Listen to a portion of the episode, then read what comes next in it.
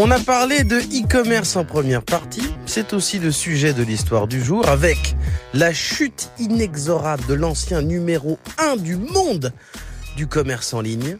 Arnaque, crime et putaclic. eBay, éternel deuxième.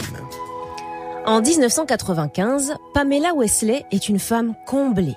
Elle a un fiancé qui l'aime et la soutient dans sa drôle de passion. Pam collectionne les boîtes à bonbons, surtout celles de couleur des pastilles pèse. Et par amour, Pierre, l'amoureux de Pam, qui est dans l'informatique, crée un site internet, une sorte de brocante en ligne pour que sa femme puisse avoir accès à des modèles de boîtes pèse du monde entier. Le site s'appelle AuctionWeb. En 97, il est renommé eBay et c'est le plus profitable du monde. Des bonbons, de l'amour et des millions. L'histoire est parfaite. Non Dites-moi pas que c'est pour moi Eh ben non, c'est pas vrai. Enfin oui, ils font un max de moulin, mais les bails de Bombec, c'est du storytelling marketing repris par des journaux sérieux début 2000, mais c'est faux. Comme souvent dans le monde des affaires, on embellit. La naissance d'eBay est un petit peu moins glamour. Le fondateur, Pierre Omidyar a appris à coder tout seul début des années 90, puis en 95, il a une idée. Un site marchand, mais uniquement avec des objets vendus par des gens. Des vrais gens. Une sorte de vide-grenier, place de marché, où les prix ne sont pas fixes, mais décidés par des enchères. On négocie, on fait des deals, mais personne n'y croit. Alors Pierre monte quand même le site comme un projet annexe, un passe-temps. Il l'appelle Auction comme enchère et Web comme Internet, Auction Web. Et pour le geste, il met le premier article en, ligne dessus. Un pointeur laser cassé. Prix de départ, 1 dollar. Contre toute attente, sa merde en plastique trouve preneur. Plusieurs acheteurs se l'arrachent. Ils trouvent un acquéreur au prix de 15 dollars. Pierre contacte ce premier client et lui dit Mais je vous rappelle qu'il est complètement flingué ce laser. Vous pouvez annuler la vente. hein. Mais l'acheteur lui répond Non, non, ça me coûtera moins cher de prendre celui-là et de le réparer que d'en acheter un neuf. Pierre lui dit Ok. Puis le fournisseur d'accès d'Internet de Pierre l'appelle et lui dit euh, Votre site fait beaucoup trop de trafic, on va devoir euh, vous faire payer plus cher si vous voulez augmenter euh, votre débit et votre bande passante. Et là encore, Pierre dit Ok.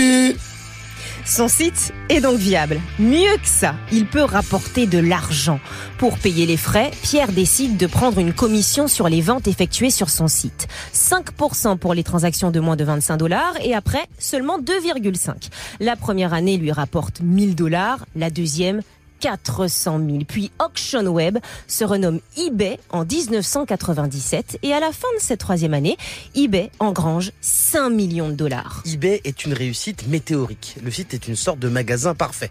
On a l'impression de toujours payer un bon prix, c'est l'offre et la demande chimiquement pure. On peut se faire un peu de sous, on le dit à des amis qui s'y mettent aussi. Plus il y a de gens, plus on trouve de produits et ainsi de suite. C'est le paradis des collectionneurs, même les plus niches parce qu'on trouve tout et n'importe quoi. Une dame a toasté un jour un sandwich au fromage et a trouvé que les marques du grille-pain ressemblaient à la Vierge Marie.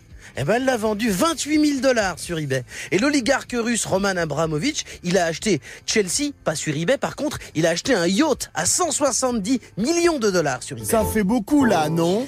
Mais ce sont surtout les fans d'objets collector en tout genre qui sont au paradis sur eBay. Sneakers, peluches, timbres, petites cuillères. Si ça se collectionne, c'est sur eBay. Et c'est ce qui explique l'explosion du site. Trois ans après sa création, eBay entre en bourse et tout le monde en veut. L'action augmente de quasi 200% la première journée. Pierre qui a démarré avec un pointeur laser cassé et à ce moment-là, milliardaire. On est en 98 et là dans la tête de Pierre, il se dit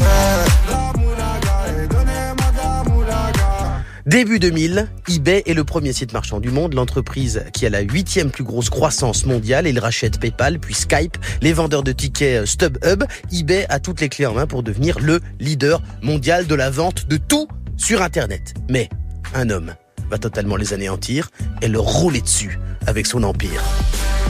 Dark Jeff Bezos et son étoile noire, Amazon, qui avait pourtant au départ tenté de simplement pomper eBay en faisant un site d'enchères quasiment pareil, mais complètement nul. Pourtant, quelques années, Jeff va tout foutre en l'air. eBay a des points faibles. Premièrement, les arnaques sont courantes. Produits contrefaits, colis vides, piratage de ses moyens de paiement. C'est assez risque et péril qu'on y dépense de l'argent. Et pendant longtemps, il est difficile, voire impossible de parler à un service client. Si ta paire d'Adidas n'a que deux bandes, tu t'es fait avoir et tu dois te débrouiller tout seul. Ensuite, eBay n'a aucun stock, de rien. Les délais de livraison dépendent de la rapidité des vendeurs à envoyer les articles aux clients. De son côté, Amazon va début des années 2000 introduire sa marketplace, autoriser des vendeurs tiers sur Amazon et multiplier le nombre de références infinies sur le site. On trouve absolument tout sur Amazon. Aujourd'hui, 40% des achats en ligne se font chez Jeff Bezos aux États-Unis. Et il vend un produit sur 10 dans le monde. Les seuls à faire mieux sont les Chinois d'Alibaba. Enfin, eBay s'est complètement planté avec sa stratégie de rachat d'entreprise. Enfin, pour, pour acheter, ils étaient forts, mais pour revendre, ils n'ont pas eu le nez creux. eBay a dépensé 3 milliards pour acheter Skype afin que les clients du site puissent s'appeler en vidéo et négocier les prix. Gros fiasco Personne ne veut faire un call en visio pour parler de l'eau d'assiette d'occasion. Skype sera revendu à perte, avant d'être revalorisé par une autre entreprise et refourguer 8 milliards à Microsoft. Et puis, eBay a eu aussi PayPal. Et là encore, ils l'ont revendu, mais beaucoup trop tôt. Et puis, la concurrence est devenue trop lourde. AliExpress, Etsy, Rakuten. eBay reste un mastodonte dans le top 10 des sites de e-commerce au monde, mais Amazon a trop d'avance. Aujourd'hui, les rivaux de Jeff Bezos se battent au mieux pour être deuxième, comme Pepsi Cola Adidas ou la France à l'Eurovision. Et là, même le storytelling bien ficelé à base de bonbons ne pourra pas aider.